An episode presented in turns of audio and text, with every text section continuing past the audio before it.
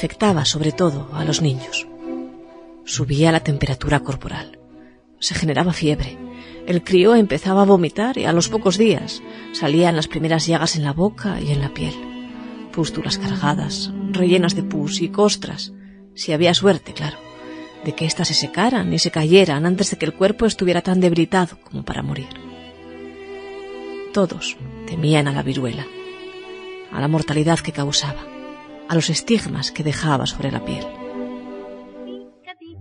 Picadita, picadita de viruela, qué dolor de dolorcita, si un amor no la consuela. Ya hemos hablado por aquí de esta enfermedad. Nuestros oyentes lo recordarán. Porque fue la enfermedad sobre la que se desarrollaron las primeras vacunas. Y porque su historia es tan larga que ha dejado un largo impacto sobre nuestra mentalidad, o al menos sobre la de nuestros antepasados, ya que se erradicó finalmente en 1977. Pero en diciembre de 1899 aún quedaba mucho para aquello, y el caso es que ese año la viruela llegó a Gijón, por barco. Por barco y, y ante la apatía de las autoridades. Así que en el año 1899, por aquel entonces, Alfredo García, alias Adeflor, era un jovencísimo reportero de 23 años que ya pintaba con su pluma los trazos más preclaros de la crónica de Gijón. Con el tiempo, aquel reportero llegaría a ser director del comercio, pero para esa época, que transcurrió de 1921 a 1954, aún faltaba mucho. A lo que se dedicaba ahora de Flor, el primer día del año 1900, era a criticar en las páginas de este periódico, que ya era su casa, a aquellas autoridades que, ante el aumento de casos de viruela en la ciudad, se negaban a llevar un censo de casos, a declarar todo el tinglado como epidemia. Y leemos. Y leemos de la pluma de Flor. Una infeliz mujer tenía en los ojos un niágara de lágrimas. ¿Qué le ocurre a usted? Señor, esto es horrible. Ustedes los jóvenes sienten más que las viejas autoridades. No conoce usted mi desgracia y ya la siente. ¿Ve usted ese cadáver? Es la séptima víctima. No me queda más que un hijo. La viruela los ha matado a todos. Y salí de aquella casa enseñoreada por la muerte, dice Adeflor. Y llegó a la redacción y el reporter me dice que la Junta de Sanidad no ha tomado acuerdos por falta de número. Y pensé en la pobre mujer que tenía en los ojos un niágara de lágrimas los encargados de velar por la higiene pública, sanos y rollizos, y los siete hijos de aquella madre desolada, asesinados por la incuria más salvaje. Qué injusta es la viruela. No visita a quien debiera visitar.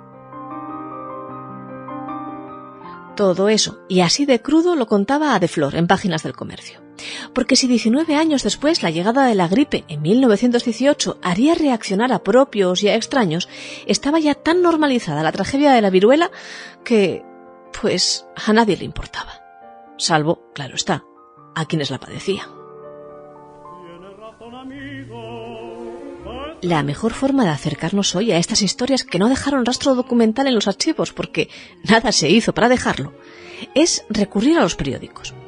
Y así, siguiendo las huellas de aquella crónica de Adeflor, leemos en el comercio la alarma de muchos padres y de madres que se acercaban a la redacción del periódico para decir que a las escuelas de Gijón estaban asistiendo niños que aún no se hallaban del todo curados de la viruela, ni habían guardado la necesaria convalecencia.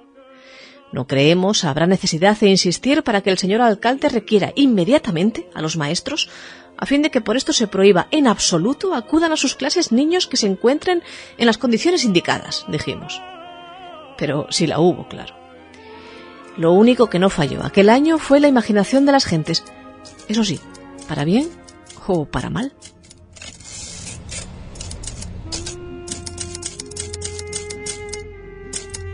Para mal, que aunque se llevara ya un siglo o más poniendo la vacunita de marras, aún había quien no acababa de creérsela, y existía la creencia de que en plena epidemia variolosa no debe vacunarse ni revacunarse, alegando como fundamento, dice el comercio, la ignorancia de que revolviéndose los humores adquiere con más facilidad la enfermedad de que trata de prevenirse con la inoculación de la linfavacuna, y se une a la reacción de la viruela la de la vacuna, sumándose así un efecto que agrava la situación del enfermo.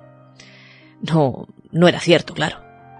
En todos los países cultos se vacuna en todo tiempo, lo mismo en los fuertes calores estivales que en el rudo invierno, y con preferencia en las épocas de epidemia, como aquella. Llegando en Alemania, dijimos, en donde la higiene raya a la gran altura, a vacunar en plena viruela para disminuir los efectos y evitar las cicatrices de la misma.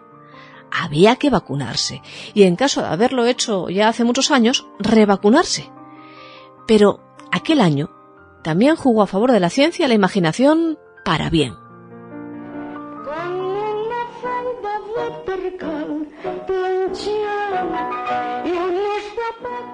Y es que para componer lo que ni las autoridades ni la lógica humana componía, llegó la estufa de desinfección por gases.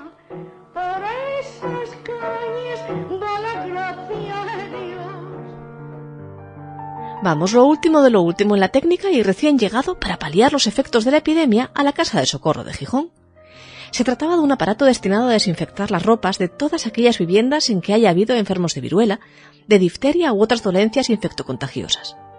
Consistía en una caja rectangular, de madera, cubierta por una techumbre en arco de círculo y cerrada de forma hermética por todos sus lados, salvo por uno de sus frentes.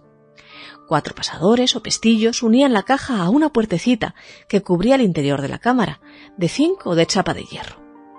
Allí dentro se quemaban pastillas de formalina, es decir, de formaldehído, o se hervía lo que se quisiera por medio de un hornillo, con líquido desinfectante al efecto. Hasta cuatro operaciones de desinfección podrían realizarse de un solo uso, y con tan escaso gasto que aquella fue la única inversión que tendría a bien hacer aquel ayuntamiento tan pasota. Y para quien no tuviera tanto dinero como los municipios para invertir en una estufa de desinfección, se vendían también cigarros aromáticos perfumados. Una docena, 75 céntimos, preparados por el farmacéutico de turno y compuestos por un líquido que también podría quemarse con agua y que, además, hasta daba buen olor. Vamos, todo eran ventajas, que no se fuera a decir.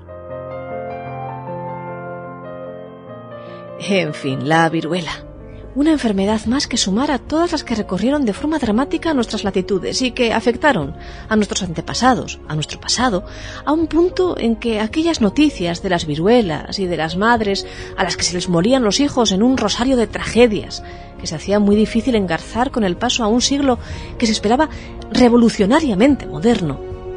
Todas esas noticias, digo, llegaron a convivir sin que nadie les diera demasiada importancia, con las más elevadas de la política nacional y con las más rasas del suceso local. Hasta lo más triste, ya lo ven, llegamos a asumir como normal cuando nos acostumbramos. Menos mal que la ciencia siempre está ahí, que la ciencia siempre llega a ayudarnos, aunque algunos nunca acaben, ayer y hoy, de apostar por ella.